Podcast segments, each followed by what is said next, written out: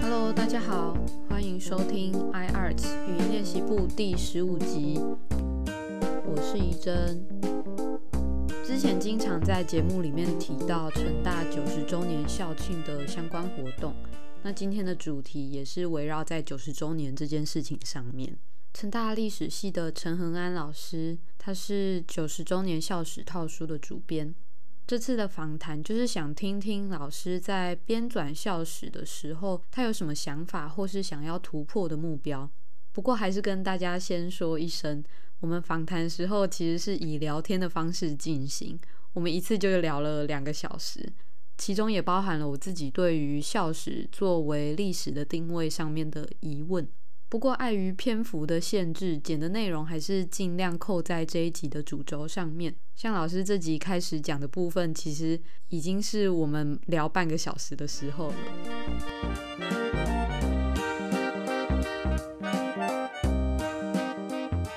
这次邀请的是成大九十周年校庆的校史套书主编。一般人可能对校史的想象就是很规矩。条列式的写出这间学校哪一年发生了什么事，然后可能只会歌功颂德，只写好的一面。可是成大的校史套书很有趣，它除了基础的编年记事之外，其实还可以看到相关的争议，或是过去学长姐的血汗奋斗，甚至还有像校园生活志一样的文章。所以今天就请恒安老师来跟大家分享这次的九十周年套书有哪些不可以忽略的特色。欢迎恒安老师。嗨，Hello，大家好。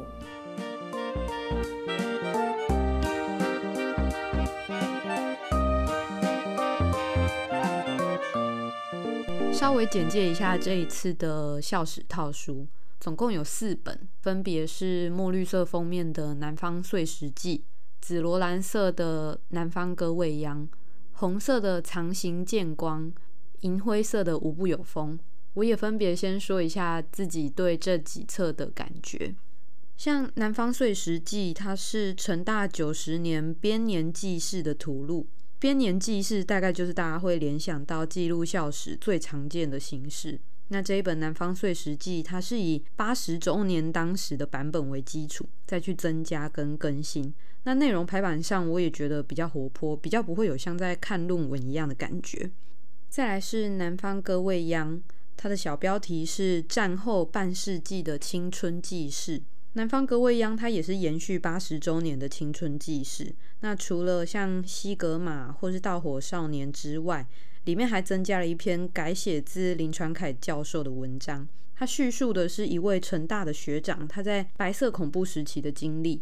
我觉得南方格未央是这一次套书里面最让人澎湃跟富含醒思的一册。其实二十几岁的学生，他真的很难想象几十年前的学长姐们，他们是如何参与社会运动，如何替自己发声，如何追求心中的至高理想。像现在我们透过网络，相较之下，它是非常轻易就可以表达我们的理念跟目的。可是，在几十年前，我们的前辈他们更多的时候是以血泪跟汗水来换得现在的进步。我觉得它是一本非常让人动容的记事。虽然它的封面写着“青春”两个字，可是跟我们现在想象中的青春是很不一样的。第三本叫做《藏行见光》。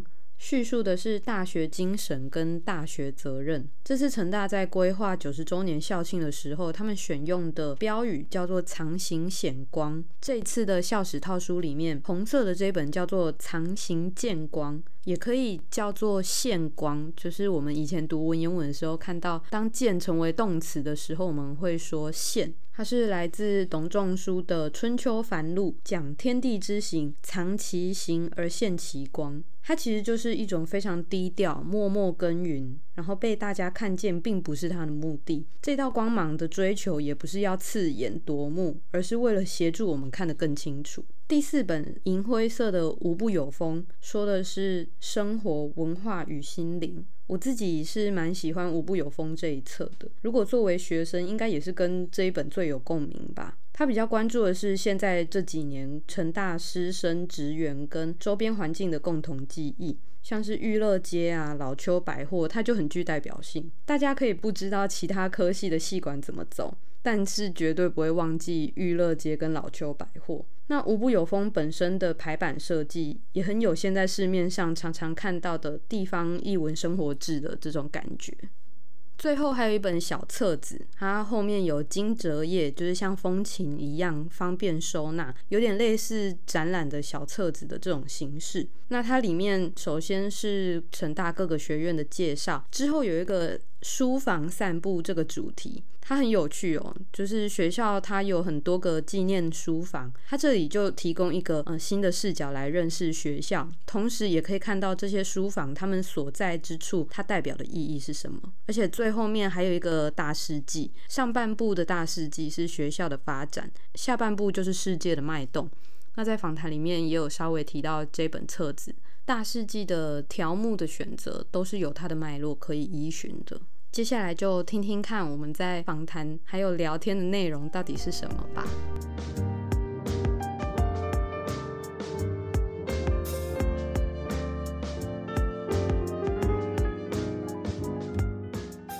所以让什么东西进去，从什么东西挑进去，到用什么立场让它跑出来，这个背后可能一般人不会去想到这一些。有点想说，像譬如说跟校校刊也是一样，说第一个就是让它不会不见。嗯，至少有个足迹在那边，对，然后留个沟或怎么样，那以后的人他比较合适的时候再去给他定性，比如十年后，他可以再回头来检视这件事情。最重要就是历史是可以重写、重诠释的。以前龙应台写蒋中正生日的时候写那种贺词那种，对不对？嗯，那个时候一定是很荣耀，那个事情留着到现在就是很好笑。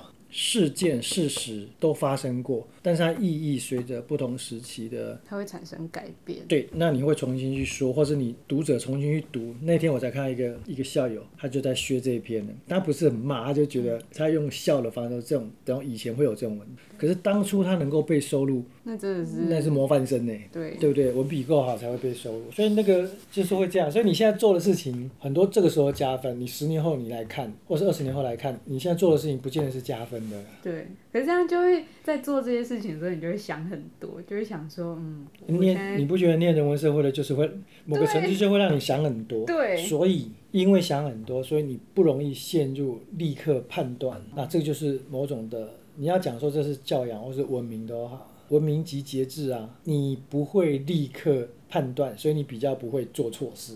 比如你就不会那样说立刻贴标签嘛，嗯，你会觉得嗯对这个再想看看，对，所以你会看一下别的说法，对，所以这是它的好处，但是它的坏处是如果你想太多，所以孔子也孔子也老书都说过啊，孔子说什么 在思可以，对不对？三思而行在思可，三思而行，所以在思有时候在思就可以，但是你不要不思嘛，不能用立刻情绪反应。所以回到中文经典，以前人也不是笨蛋呐。我我觉得以生物学来说，人类从以前到现在能力没有演化太多了，即使是两千年，以生物演化来讲也是很短，所以我们跟以前的人应该差不多啊。对啊，对啊，碰到狗屁倒灶事也应该差不多。对，本质是很接近的，只是表现的形式不一样。以前我们有个老师退休，那学生问他说念历史要干嘛？他给了一个很白话答案，可是我觉得很好。他说学做人。他说你看过那么狗屁倒灶、那么残忍的人那么多，看过那么好的人，你不会那么坏，你也做不来那么好。一个光谱给你参照，哎，对，你看你要怎么做？但是就变成是，譬如你读这个故事之后，那个后面要你愿意去，就譬如说你你经典你会去读。你重读为什么会有不同感觉？跟你现在的生活有关嘛？那种书都不是读一遍的，因为你就算读完老子五千字，把那个什么后边的训诂都搞懂，读完就忘了。可是你下次被人家欺负回去看，它会是一种黄老之书。为什么把它放到政治上是可以用？它就是有些原则。我我自己不觉得这个书好像变成是一个经典标准。我我觉得这个重点是在后面的后面的态度，只是我不晓得读者会不会读到那个后面的视角。不一定可以。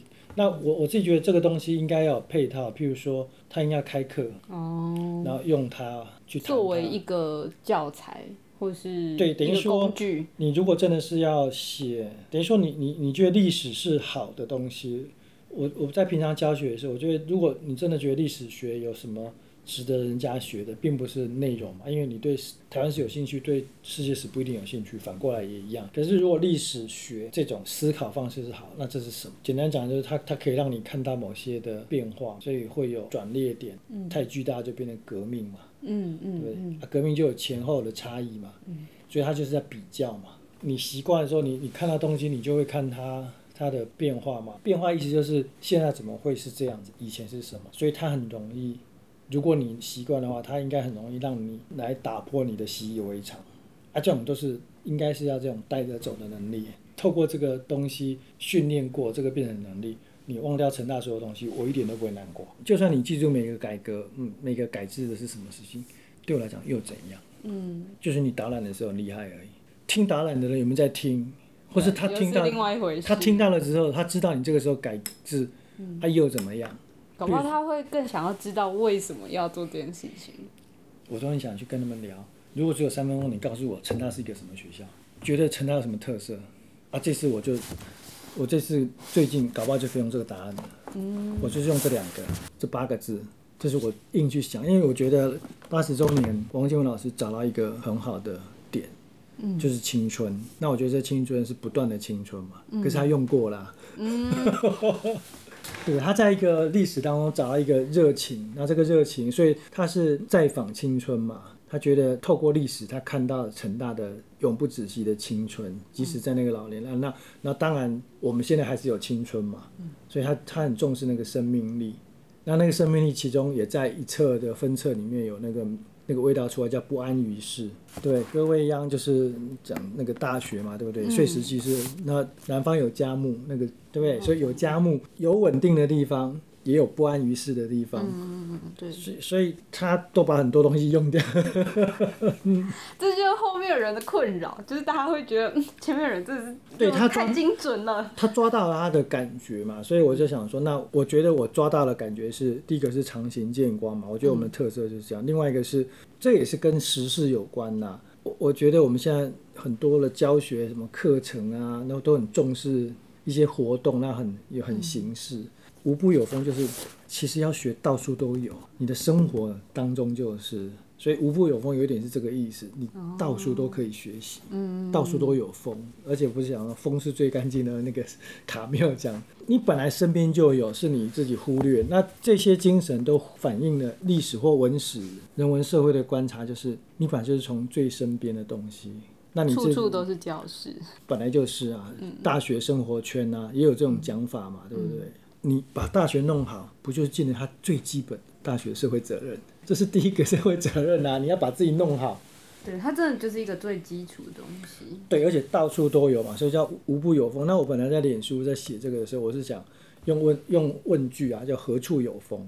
何处有风，就是无不有风，哪个地方都有这样。啊、那这个是听演讲的时候去想到，因为那个时候我就跟一些老师讲说，第四本我怎么想都想不到好题目，什么大学生活圈听起来就很就超没听起来像什么街访的那个 没错，好像结案报告啊，就感觉上很没力啊什么。那之前有个名字啦，可是用掉了，就是在这本典藏大学，这本是我们、我们校刊也是自己去挤经费出来弄的。就典藏它是一个动词，这对，就有点刚刚讲的，它是过程，所以我应该是典藏大学，那、这个大学里面有实体、有形文化资产跟无形文化资产好了。嗯，我不只是，譬如右话就是典藏实体大学，我是要典藏大学精神，只是典藏大学精神讲起来太有点讨人厌这样。对，就好像太理 gay 想搞，主义太的，gay 搞，所以我就讲典藏大学。所以你变成只是为了弄弄很多故事，然后忽略到后面这个东西，我觉得很可惜。那当然，这所有的人能不能接受到这样，我觉得是不可能。因为如果现在都都还做不到，就表示以前历史系力有未逮，没做好。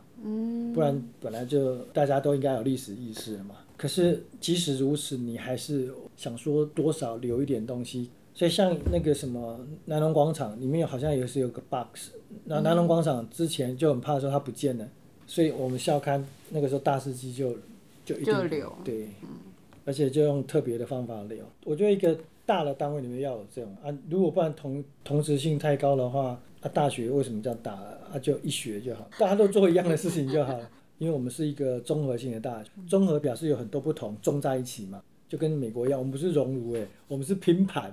那拼盘。拼盘可以对不对？拼盘拿出去可以搅成综合果汁，可是不是整锅进来就是综合果汁搅好的。它还是有各自独立的地方，对然后但是它可以摆在一起。对，因为不然你干嘛要分工？分工是为了要合作。所以校史啊如果你没有这样谈，对学校来讲，它可能就是一个漂漂亮亮的。对，但是这个我也很清楚，所以我也跟很多人讲说，我就是要博他三十秒的注意力。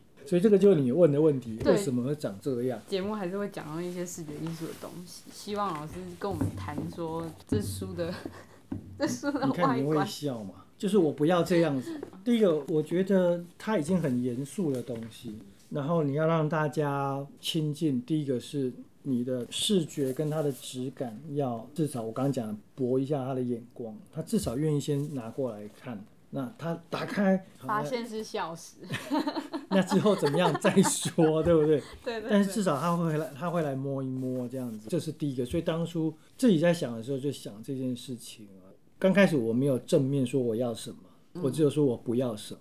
就是刚刚讲说我不要看起来像官书，那我本来也不希望有照片跟毛笔字，因为这个都是八十周年有的元素。你有问到颜色，颜色是我刚开始有构想，因为那个时候在常有也跟网络上也调查过，譬如说成大，你想到成大会想到什么？类似这样关键字啊，或是一个意象啊。那其实问起来大家都很没有创意嘛，就什么榕树啊，榕树，大家都会讲榕树。榕树，然后好像就讲不出什么哦，红砖。呃，那差不多是这样的这些东西，它的确是大家心目中第一个会想到，所以我就想到说，如果是成代表成大颜色，比如我也问过气味，只是这边比较难表现，比如气味、声音，颜色是最容易的。所以颜色说，那好，那我们第一个要有榕树的绿色嘛，不一定要榕树的绿，因为榕树的绿有时候设计起来不见得好看，对不对？就就至少说可以想到榕树，那有绿色。第二个是我们学校很多红色，有两个地方是红色的，第一个就是建筑红砖，对，各式各样的砖。第二个是凤凰，以前凤凰很多。哦那这个其实都还有隐喻，因为榕树它有它的形状的隐喻嘛，对不对？嗯啊，然后常青，常青，对啊，绿色常青，凤凰花花落色不退，所以它也是长，嗯，对，这些都可以做，就是它给后面可以哎，它感乱觉是一个。很热情的，它热情奔放，所以那个它是很容易联想到这里的。那以前这里又是台南，又是凤凰。那第三个灰色的东西，就无不有风，想到的是正面的，讲到的是我们的是以工业起家的。那工业这种东西，就好像有点是用这种铁灰色的代表机器的颜色。机器的颜色，有一点类似从这个角度。那另外一个是去年前年我们空气很烂嘛。哦，，PM 二点，我就灰茫茫的，对，在我的我的说法里面，这个叫 PM 二点五灰，只是没有留下任何任何说法，因为我本来想说，哎、那要让以后人知道说，这二零二零年左右这边都是灰空气，其实，在校史里面目前看不到。金你要讲说金属灰或者是空气，通常会讲金属灰啊，空气灰那个太太个人风格，只有认识人知道我会走这条线。然后另外那个蓝色哈，紫罗兰，特别是它变后来变紫罗兰，这个是美编选的。那问他说为什么选，他也说不出个所以然。他大概觉得视觉上他觉得漂亮，那但是后来有为了为了说要一套说法去找，后来哎紫罗兰好像还蛮还蛮可以跟其他大家一起掰的对，它有什么永远也也是有一个永恒的，对对对对，也是类似那样的东西。嗯那我就哦，那好。嗯，而且搭起来也真的是蛮漂亮。对他当初给我们看就是这样。然后为什么会这四本会是这样子？他有他的感觉啦，不难看，我们也就尊重他了，这样。因为这是我的我的习惯，因为你既然叫了专业，那你也觉得不难看，他有他的做法，嗯，我们跟人家啰嗦，对，我觉得他如果可以讲出一个说法，他的想法，其实我觉得对，那他会有这种想法，是因为我我说了很多我对成大的感觉，我对这这套书我的想法是什么，还有我我请他去看我所有校刊的主编的话，所以他他大概看完之后，他有个他有个感觉，然后设计。可是这个好的就是他又有毛笔字，又有对，就原本就是你说不要的元素，这对，但是他的照片的处理的方式当然跟我原来想象不一样。然后毛笔字，他这个把它放那么大，通常是这样小小的，等于说他有一点破格的去想，让我觉得，哎、看起来不错，然后就就这个东西去改，比如说这个字的走向啊什么，哦，细节都有改。嗯然后比如说选哪边照片好像也有挑不一样的过。那这篇这个也是我某种的，你要说坚持或者说，因为我觉得这篇这本书《南方碎石记》最特别的一点，除了说有图文之外，是王建伟老师他用节气去区分成大的。对对对对对，那八十周年的时候，它这个只有小小的一点点。那我说这个分类其实，其实这本书你只要看这六个分六段，看完就可以了，你就知道成大的转换。对所以我要它，我要这么大，跨页的对因为最大就是这么大嘛。所以我我反正每个开始我要这么大，然后让它凸显出来它的分歧，这样子，这是我的坚持。那它这个颜色也是跟他讨论的，他说因为外面有绿色嘛，所以他希望这个绿色元素在里面还可以再出不。断的出现，对。然后譬如说二八这种比较深层的东西，他说可不可以用黑色？嗯，我说没问题啊，但是就是这个量，他要帮我们排到不会阅读太突兀或者太疲惫。然后这个所有的封面照片都是里面有的照片拿出来做。嗯，后来这张效果，那个时候就觉得呜呜嘛，这个应该是在大学路。一个飞笑而过的对，对对对，呜呜，然后它就可以呈现那个风的感觉。不管是哪一次的设计，这本都最受欢迎。对，因为我觉得《无不永风》它真的就蛮像一种校园生活制的那种感觉。我觉得跟学生、跟老师、跟职员，他的大家的共鸣应该会更多。对，这个是当初的想法。当然，我们这次那么多作者写，这也是我们自己在后来反省说，这么多作者写有它的好处，就是可以在比较快的时间收稿。第二个就是我们这种主编都不是那种强势主编，因为你也没有权。我说我其实很客气的，我我有我的想法，可是一定就是你你做每个时代为什么要需要重写，就是我有我的关怀，所以我留留在那一边。那你不一定百分之百同意嘛？那当然我也会尽我的责任，就是我尽量在克制。就像这个里面也是为了一个形容词，其实写的不然，有时候形容词改了又改，有时候也会觉得自己不是处理很好，可是有时候真的很难。本来就是文责自负啊，每个老师会有那个大家有自己的风格啦。对，那因为我们不是那种集体写作控制的很严重，但我觉得这也是一个比较难能可贵的地方啊，就是你不会限制太多。对，这个就各有好处，就是你没办法完全展现编辑的意志，但是它某种程度的就是，所以这这本就是比较是编者意志。对，虽然有讨论一些大事记要挑什么，可是基本上就是我们两个挑了。对啊，对啊。那所以等于某个程度是学校要信任我们两个。通常这个时候就是采宽松中间路线的方式挑，那偶尔放一两个，嗯可能别人不一定会挑的东西，就大概就会这样，或者说我们会比较挑多一点人文社会的东西。因为理工的东西，特别是现在新闻中心或是电子档很容易找非，常多，对，很多的时候你想让人家看到看不见的东西，所以才会有这个东西啊。嗯，为什么会有书房？哦，超级喜欢这一本的。他们就说少少讲了一个东西，制作的时候有讲，但是没有在里面。我说为什么后面是书房？那为什么为什么还有博物馆的那个校长室？它不是书房，因为是要那些工具。我我要展现的是知识生产位置。那理工科因为所有来那设想说来宾来，如果你是理工科，他一定会带他去看实验室嘛，随便盖销嘛，我让一口罩。对啊，不会有人去看书对，所以就是说，同样大学就是一个知识生产的地方，那个是理工科医学院知识生产的地方，人设的知识生产的地方在这种地方。跨年跨在哪边？跨在校长室那边呢、嗯博物馆那边，因为它是博物馆，嗯一个展示，嗯，它有传统，那它有个传统的工学院的东西，那你可以接过去。那当初为什么会突然想要做这本就是金泽业的小册子？我也完全忘了，这是我想到的。有这个有点是从我们的角度想说，如果校长那一天，譬如说校史或者办一个活动，他真的要送给人的时候，这个很重嘛，这顶多就是放在这边让人家翻一翻。对对对，那如果你要拍照这，那个时候真的想做金泽版，就想这样摊开，嗯拿到的时候会觉得很像像风琴一样。对对对，然后他又喜欢中英文，就刚好两面嘛。嗯当初想的很简单这样，但是这个花很多时间，到后来没什么时间，大概就是一些理念，然后看过几次之后就大概定掉了。校庆来的时候，我给你一本，然后你可以拿在手上，就看一下就稍微晃晃学校。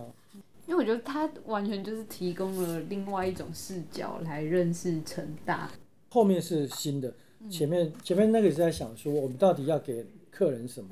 你如果真的来，对啦，大家都会想要知道你们大概学校长什么样子。那长什么样子最简单就是你有什么系所嘛。对啊，那系所太多就是学院嘛，所以你大概知道说学校有什么学院，这是合理的。所以前面，九大学大院院的对对介绍，，那后面是一个历史嘛，对。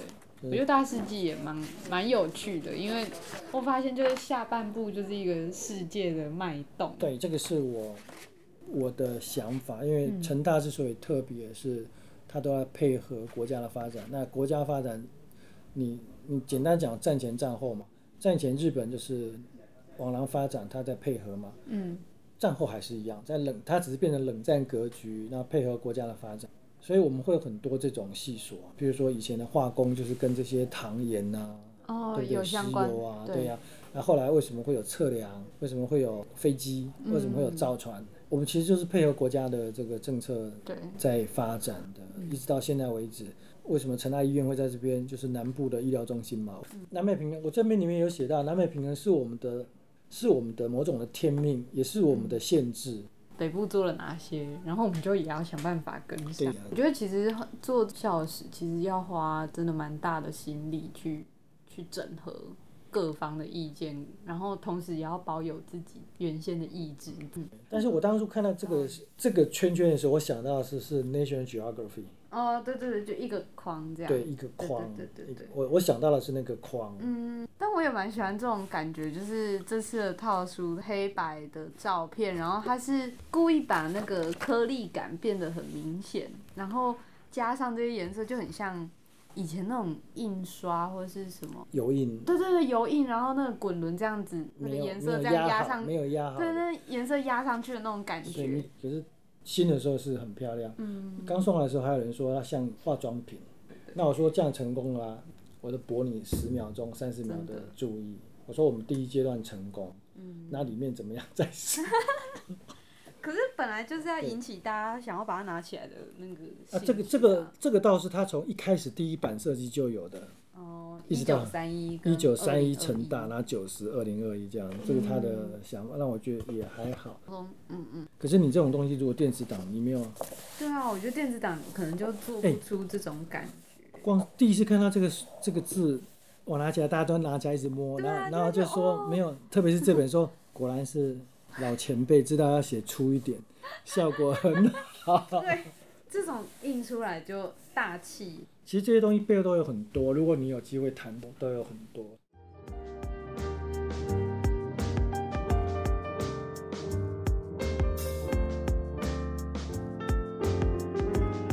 真的很谢谢恒安老师接受采访，还跟我聊那么久。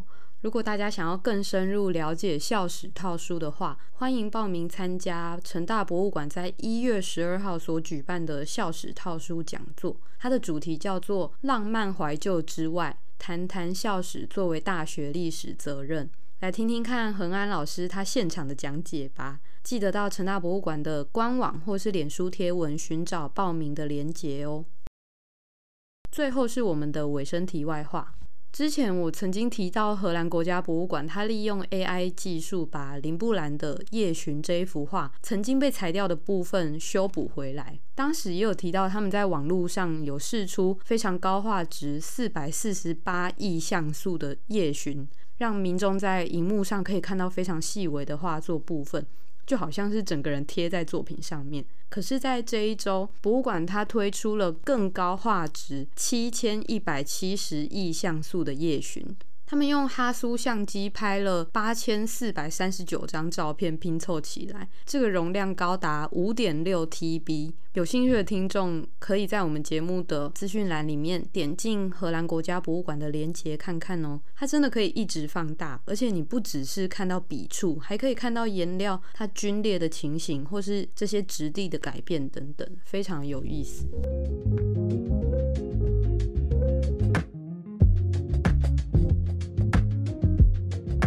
到了二零二二年的一月，没想到从第一集到现在也经过了大半年。那二零二一年的一月七号刚好是我的口试日期，也因为有去年这一天的经验，我才有办法制作语音练习部的第一集。现在到了第十五集，也是我预定的第一季最后一集。虽然不知道还有没有时间做第二季啦，不过能跟这么多的听众一起成长，一起分享我喜欢的东西，像我已经预约好这周要去北师美术馆看黄土水的甘露水，也预约了南美馆的奈良美智特展。